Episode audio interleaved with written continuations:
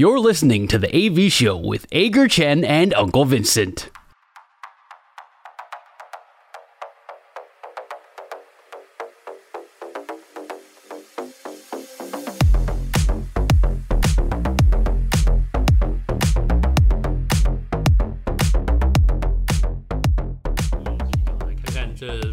千阳这样的状况现在怎么样？但是在那之前，我要先问阿戴本周爽不爽？这是我们节目的第一个单元，我们分享上个星期发生在自己身上最爽的事情，还有最不爽的事情，不一定要跟运动有关，只要说出来能够开心就好。阿戴，你上个星期最爽的事情是什么？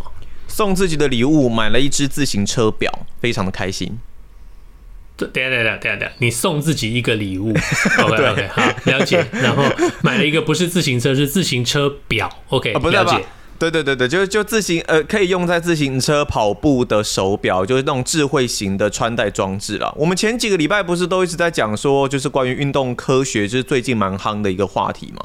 就是洪总可能对于这一方面比较没有那么的认同，但是各界都知道说，运动科学是利用很多的数据来做监控跟检测。嗯，这只手表就是可以带来这样子的一个功能啦。加上最近骑脚踏车又是骑得再更凶了一点点，所以我。我原本不太相不不是说不太相信，而是说原本没有这么依赖这些东西，但是使用下去之后，确实真的发现说，大家可以透过很多不一样的数据检测，评估你的训练跟恢复的状态。对我来说，我觉得。你的运动表现的成长最重要的时间点是发生在休息，那不是发生在你训练的当下。所以你的疲劳啊，你的恢复这些是非常重要的，那都可以透过数据来做这一些的监控跟检测。所以买了之后使用下去，才会真的发现说我是真的很好用，可以达到相辅相成的一个效果。所以这真真的是最开心的一件事情。所以这些是你 Apple Watch 没有的功能吗？我没有用过 Apple Watch，老实说，这是这是我第一支智慧这种智慧穿戴装置。那以前的话，我只有用可能就自行车嘛，大概就是功率计啊、心心跳带啊这些东西，我都有用。只是就是在评估你的疲劳状态，然后还有你的可能睡眠状态，那些 HRV 什么的，可能在这一方面对我来说是比较需要。但我知道睡眠分数，然后疲劳的评估这一方面，Apple Watch 我记得是也有。对，我也是听说了，因为你也知道，我是一个对苹果过敏的人，我是一个完全不苹果也不爱。对，我我没有苹果没有爱啦，基本上就是这样子。所以，所以你这个果果，那人家是果粉，你是个果黑粉。啊，随便了，反正就是 Apple Apple Watch 这些功能，我大家都是听说，大家就什么监测你的睡眠啦，然后你的心跳啦，然后你的血压啦，我不晓得有没有那个什么血氧功能还是怎样，但我不知道，但是反正就是蛮厉害的，但。所以我觉得你踏入这个智慧手表这个领域，大概大概大概蛮不错吧。因为我没有什么感觉，我但没戴手表已经超过十年了。所以，我其实 我自己的这个想法，就是对于这个智慧穿戴装置的想法，已经两年左右的一个时间了，就是一直在看，一直在看，然后一直在想说到底要不要买，要不要买。但是因为最近两年的骑车过程当中，总是时不时会遇到一些。可能因为姿势上面的状况，或者是训练负荷量的问题，导致有一些的伤病。那所以在可能休息期间，我就想说啊，先不要买好了，先不要买好了。那直到最近才终于找到一些比较适合自己的身体还有骑乘的一些方法，所以把伤病稍微甩开了一些些之后，就决定给它捏下去，买了一下来用看看。如果你是这种运动型智慧手表的使用者，欢迎你跟我们阿戴分享使用的经验，或许也许你可以给他一些新的启发，让他让他在这个运动健身之路上能够走得更远，不要像纹身大叔一样随便运动就放弃啊。但是 纹身大叔是不用运动就可以保持体态苗条，觉得羡慕。不会啊，很大很大的一个圆也是一样吗？苗条，苗条为什么跟圆会有关系？你在说什么？我的眼睛比较小，所以看出去看出去又觉得自己很苗条。哎，那刚好我的眼睛也是小的，所以可能我看我看任何人我都觉得很苗条，是不是？不。我突然想到一件事情啊，就是我大概已经十几年没有戴手表了，因为自从开始用手机之后，就直接用手机看时间了。那对手表对我来说就是看手手机，呃，对不起，看时间这个功能。我突然想到一件事情，就是开始流行 Apple Watch 之后，很多人就是用 Apple Watch 取代了原本戴手表这个功能。但是如果你喜欢戴手表，特别是喜欢戴名表的这种人，那你又有戴 Apple Watch 这种智慧手表的这种需要的时候，你到底会怎么戴？你会只戴一个，还是你会带两个？对于那一些极为有钱的收藏家来说的话呢，应该都是。好几十只，好几，甚至有人可能会到百只的表这种收藏吧。所以，它就是根据每天不同的穿着，每天不同的场合来搭配不同的表。也许他的 Apple Watch 买来就完全可能就是运动跟睡觉的时候戴。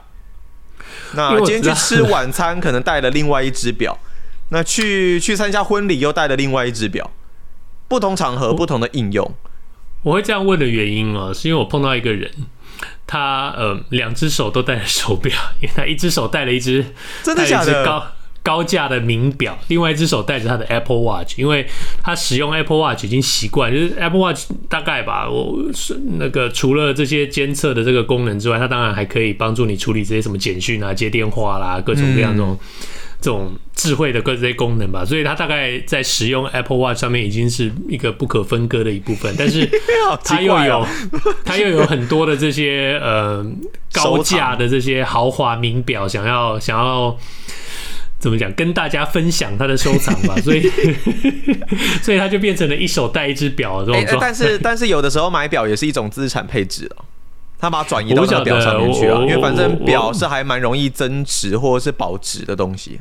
但是你那个真的值名表不是都要固定定时保养，然后这个保养的费用也也不低。他没有吗？我记得收藏家都要吧，然后他们都要买到很真的是很顶的那一种，然后说什么水鬼只是基本，是不是？还有上面再上去就什么四个字的那种什么什么什么什么什么宝格还是什么？哎，不是啊，什么翠什么东西的？这种 我不知道。这种表的这种表的东西我是不懂的，所以你你问我没有用，我只是很好奇。但可能啦，可能是因为这样子，因为我我我都已经不戴手表啦，所以我我的。手表消耗量是零，所以这世界上就出现这种手表消耗量是两只，同时要戴两只的人。我我就我觉得就 anyway 蛮可爱的。可是我也没有没有办，我也没有办法接受两只手都戴表啊。我也是我也是不行。可是我觉得他戴的，我觉得他戴的怡然自得，非常得意。他两只手各各一只表，所以我不晓得该怎么说。OK，开心就可以，开心就可以。所以这是我的爽。那你的爽是什么？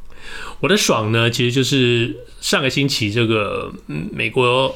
美国美式足职业美式足球的这个季后赛正式展开哦，这个厮杀的非常厮杀非常激烈哦。那个如果你有关心美式足球、职业美式足球的这个球迷朋友们，在台湾应该不多，但是因为台湾现在开始有转播，也许会有一些新的球迷哦。有有有，越来越多了。很多这些这些这些嗯，第一轮的这些竞赛，这个季后赛啊，真的好几场出乎大家意料之外的比赛啊，譬如说。对。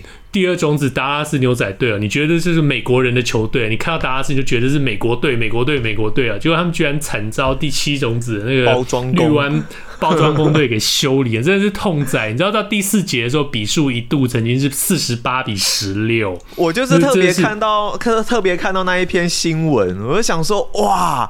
又是一个大爆冷门，然后好像说，因为我是外行嘛，然后我就看到说，好像牛仔都很很长，就是可能开季战绩，他们今年战绩好嘛，那每次可能都会觉得说啊，就是今年了，就是今年了，因为他马上上一次拿冠军好像是一九九六还是九几，我忘记了，但大概这个区间。可是他们每一次可能都会说啊，这就是今年了，就是今年了，结果第一轮竟然就被淘汰，那个总教练应该会蛮有状况的吧？然后那种就是开季宇宙牛仔嘛，然后那个打进、嗯、球季结束的时候是 有点既视感。然后那个牛仔队的主色系是，你知道那个颜色？中华职棒蓝色吗？是蓝色。对。不过不过人家人家牛仔有有拿过总冠军，人家有风光过了。那中职的那那个某队哦，就他的前身也有啊。对了，但是你前身的东西要算在自己头上吗？好意思吗你？好了，可以啊，你要算就通通算嘛，好的坏的都算了。不过这这这这都是成年老掉牙的这个这个话题，我们就不酸了。那当然，我们洛杉矶的这个公羊队，O A Rams 啊，最后一分之差输给这个底特律，呃，底特律雄狮 Lions 雄狮吧？对，OK。然后嗯。但是最有趣的是，这两队呢，曾经曾经在呃，曾经因为交易互换过他们的那个四分卫哦，所以那个那个 LA Rams 公羊队当年打进超级杯之后输掉球啊，输输输了比赛，就把他们打进那个。打进超级杯的那个四分卫，把他交易到底特律底特律雄狮队，然后去换了那个现在的这个 quarterback 叫 Matthew Stafford 过来，两队换的，结果，嗯，结果之前的这个之前原本在公羊队这个四分卫，他就带领了底特律雄狮队，在今年把那个公羊队从季后赛淘汰出局，我觉得这是他个人的一个小复仇了，所以也蛮有意思的。然后另外一个就是今年曾经战绩一度十胜一败的这个费城老鹰队啊，也是在第一轮就被这个被这个坦帕海盗队 Buccaneers 把他们被他们淘汰出局，所以也是爆冷门吗？也是一个也算是一个小冷门吧。但是坦帕他们的那个种子排序确实是在费城老鹰队的前面，但是费城老鹰队去年、oh. 去年是季后去年是超级杯的超级杯败阵下来就。应该是说全联盟的第二名吧，但是今年一整年战绩冲到十胜一败的时候，开始战绩开始下跌，大家都一直觉得说他们一定会回来的，他们一定会回来，怎么可能会连续这样输？结果他们就一直输，一直输，一直输，都没有战绩都没有拉回来，最后真的是跌跌撞撞，第五种子进到季后赛之后，第一轮现在就出局了。我觉得可能会弄到那种那个教练教练团大换血，全部通通都开除的那种状态。反正要大换血，牛仔应该会先吧。牛仔肯定换了，但是牛仔最大的问题其实不是教练，也不是选手，什么都不是。最大的问题是老板，真的是他们的老板。嗯，他的老板很喜欢自己当总经理，自己当领队哦，没事就没事就出来说，我觉得这个球队应该要怎么样怎么样，我觉得那个谁应该要签长约，我觉得谁应该怎么样怎么样怎么样。所以其实这个球队有一个很大的问题，就是球员其实不太听总教练的话，因为都觉得说你总教练讲什么话没什么用啊，老板在背后看老板讲什么话才有用啊，所以。牛仔队哦，真的是应该老板要认清自己的自己的身份哦，不然的话，这个球队大概会持续这样子不停的循环下去，到季后赛就第一轮出局。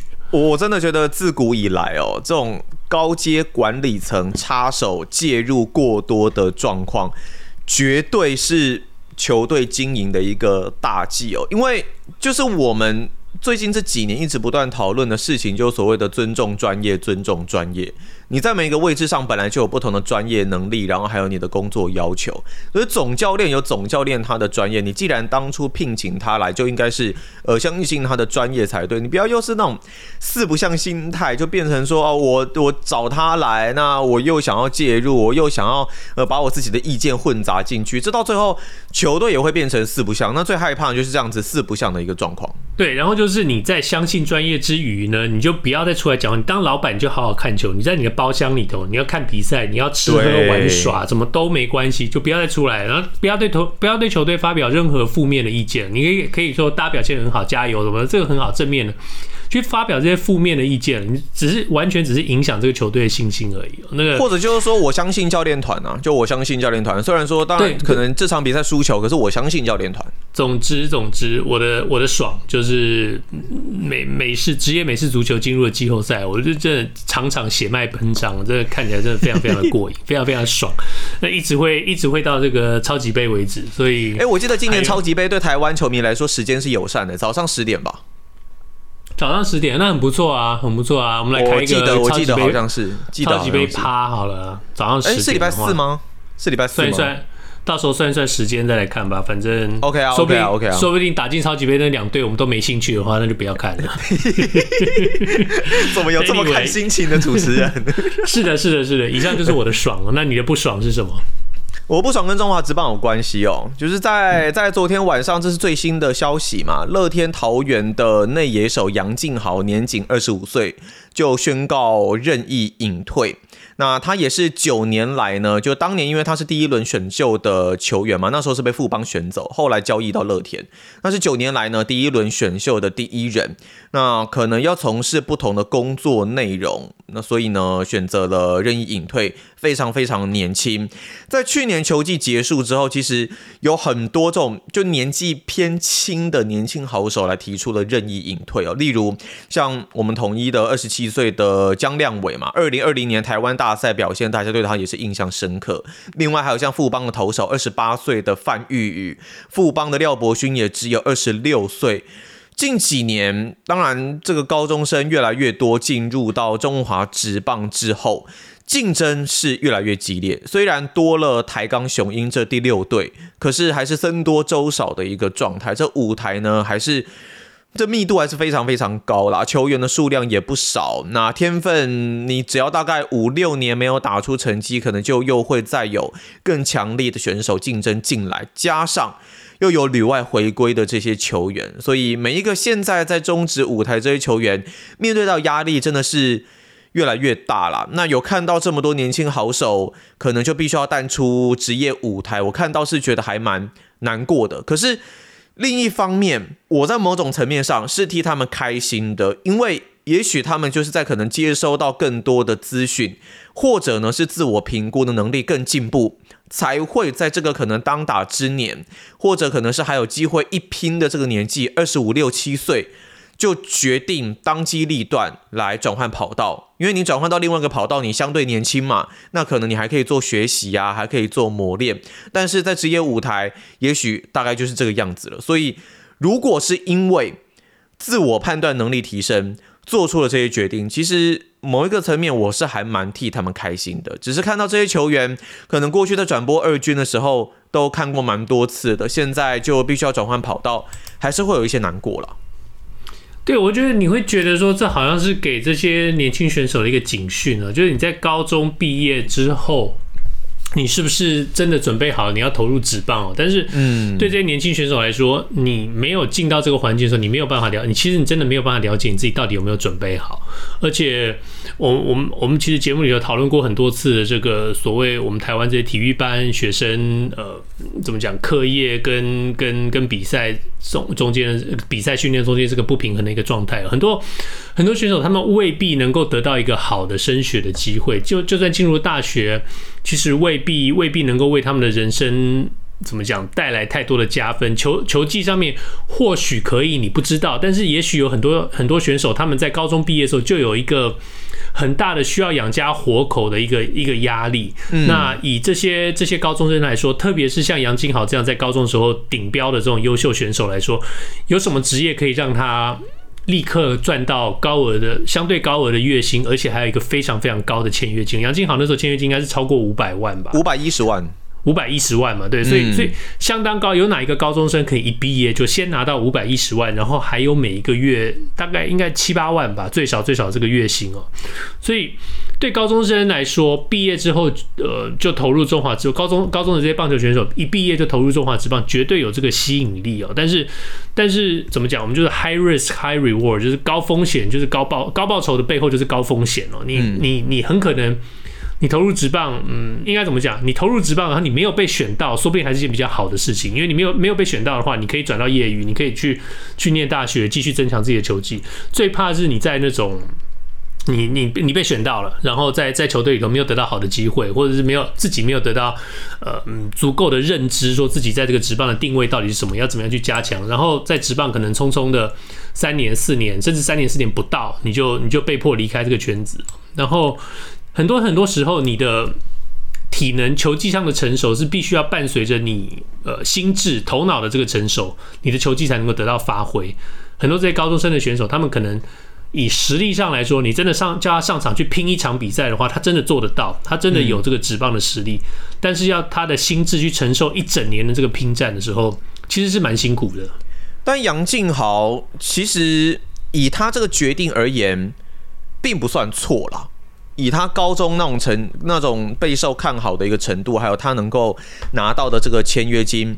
我不会去责怪说，或是说觉得他当初的选择是错的这样子，只是他会愿意在这个年纪就选择做出这样的决定。某一个层面来讲，我是觉得也还也还算不晚了。只是就这些高中生，你要他去做一些自我实力上面的评估，确实难度真的还蛮大的，所以。到头来又变成说是必须要去检视可能整个教育体制方面的问题，例如你带给他们的知识，你带给他们对于整个社会环境的接轨的程度到底有多高，这都是在整个台湾的教育环境、教育体制之下是必须要去做出反思的了。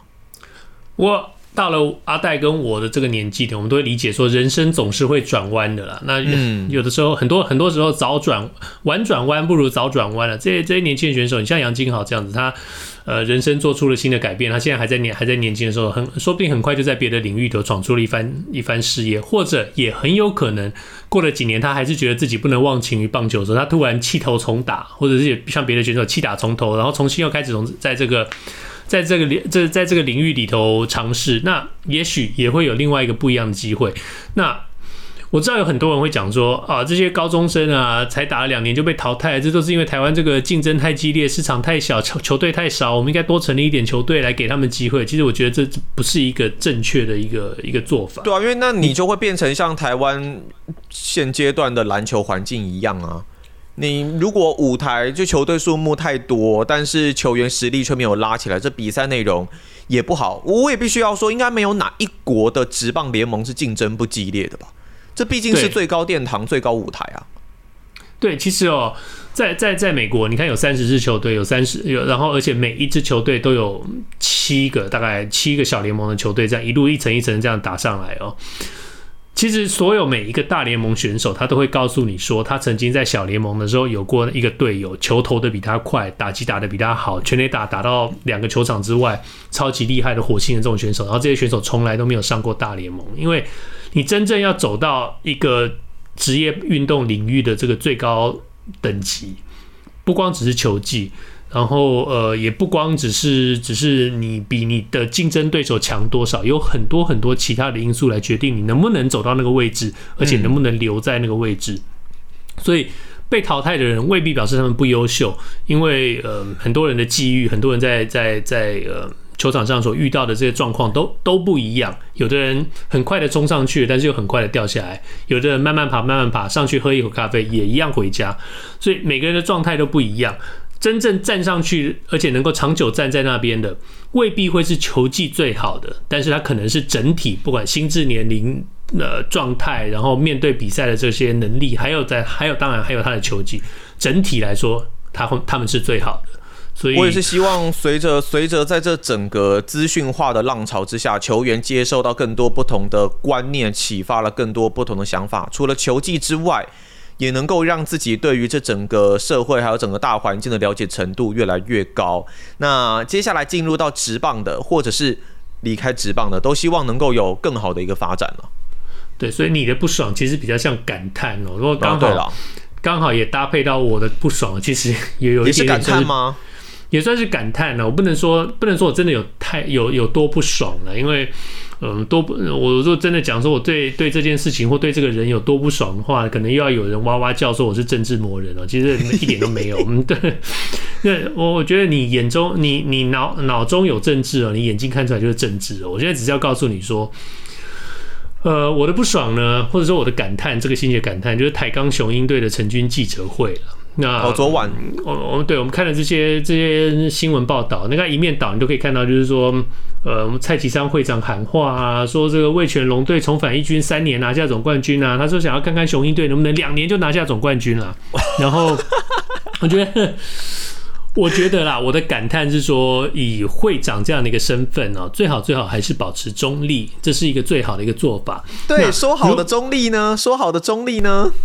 对，说好的中立呢？我不晓得中立中立跟桃园是不一样的，但是说好的中立，反正说好的中立肯定不会在高雄了，那大概是这样子。那 那个你要说呃，看看雄鹰能不能两年？我觉得觉得好了，你可以说这只是一个鼓励。那我希望你到其他球队的时候也能够用同样的方式鼓励他们。那你就会到每一个球队都喊一个哦，希望富邦今年拿到总冠军，还是希望？那你你你希望统一今年那个那个更怪。你突然在短时间之内到每一支球队春训，然后说希望统一今年总冠军，希望富邦今年总冠军，那就好像是你代言的麦当劳，然后突然又跑去代言的肯德基是一样的啊。但我觉得，我觉得最重要的是说你，你你会长不应该代言任何一支球队嘛？对。特别是你曾经那个，我觉得他真的是曾经把自己全身漆成黄色。他自己说他自己是多么忠实的一个兄弟兄弟迷嘛，对兄，不管你要说是兄弟像还是中信兄弟，我其实你一个会长有这样的一个人设非常非常好，说你是自己是其中一支球队球迷，这非常非常 OK。这我相信这绝对也不影响你处理事情的专业度。但是我只是觉得你到一个球队的，特别是一个。不是你喜欢，呃，怎么讲？不是你所支持、一贯支持的一个球队，然后你去说，呃，希望你们拿下总冠军啊，那个我觉得是不太妥当啦。所以，所以如果他今天去兄弟的，你觉得就 OK？我觉得是兄弟，我我会觉得不 OK，但是可以理解，因为毕竟他已经他人设那么丰富，真的怎么讲，那么那么完美的说他自己是个中信兄弟迷啊，那他。这这只是一个话术的问题，他是立法委员，他话术很厉害，他可以说啊，我知道了，我我我是一个中性迷，我当然希望他们拿冠军了，不过我会长应该要专专业，要要要要中立一点了，所以就是希望大家都加油啦。你有时候觉得这种这种公关话很讨厌哦，但是有的时候有的场合，有的有的有的有的身份，你就真的必须要有有这种公关化的能力啊，但是。唉，我也不知道怎么说，这大概大概就只是一个一个一个一个感叹吧，应该就是这样。而其实其实我觉得，我不知道哎，在以其他国家的职业联盟来说，我们就以大联盟来讲好了。Rob Manfred 他他有表态过可能自己支持的球队吗？我是没有什么什么印象，或是可能会去支去去其他球队的场合之类的吗？如果有的话，请你告诉我。我相信他会去寻球队，但是他有没有公开讲过说，我希望哪支球队拿冠军？这个 应该是没有了。那其实以蔡其昌他这么这么明显的一个中信兄弟的这个这个人设，他在这边喊说希望台光雄鹰在两年之内拿下拿下冠军，我不晓得他怎么去面对他，他去巡逻到这个中信兄弟的这个春训的时候，他到底要讲什么，或者他怎么面对中信这些球迷？不过政治人物就是这样吧，就是他们的这种。多面手法，见人说人话，见鬼说鬼话，这个能力是非常非常强的，所以也就是听听就好了，不用太放在心上。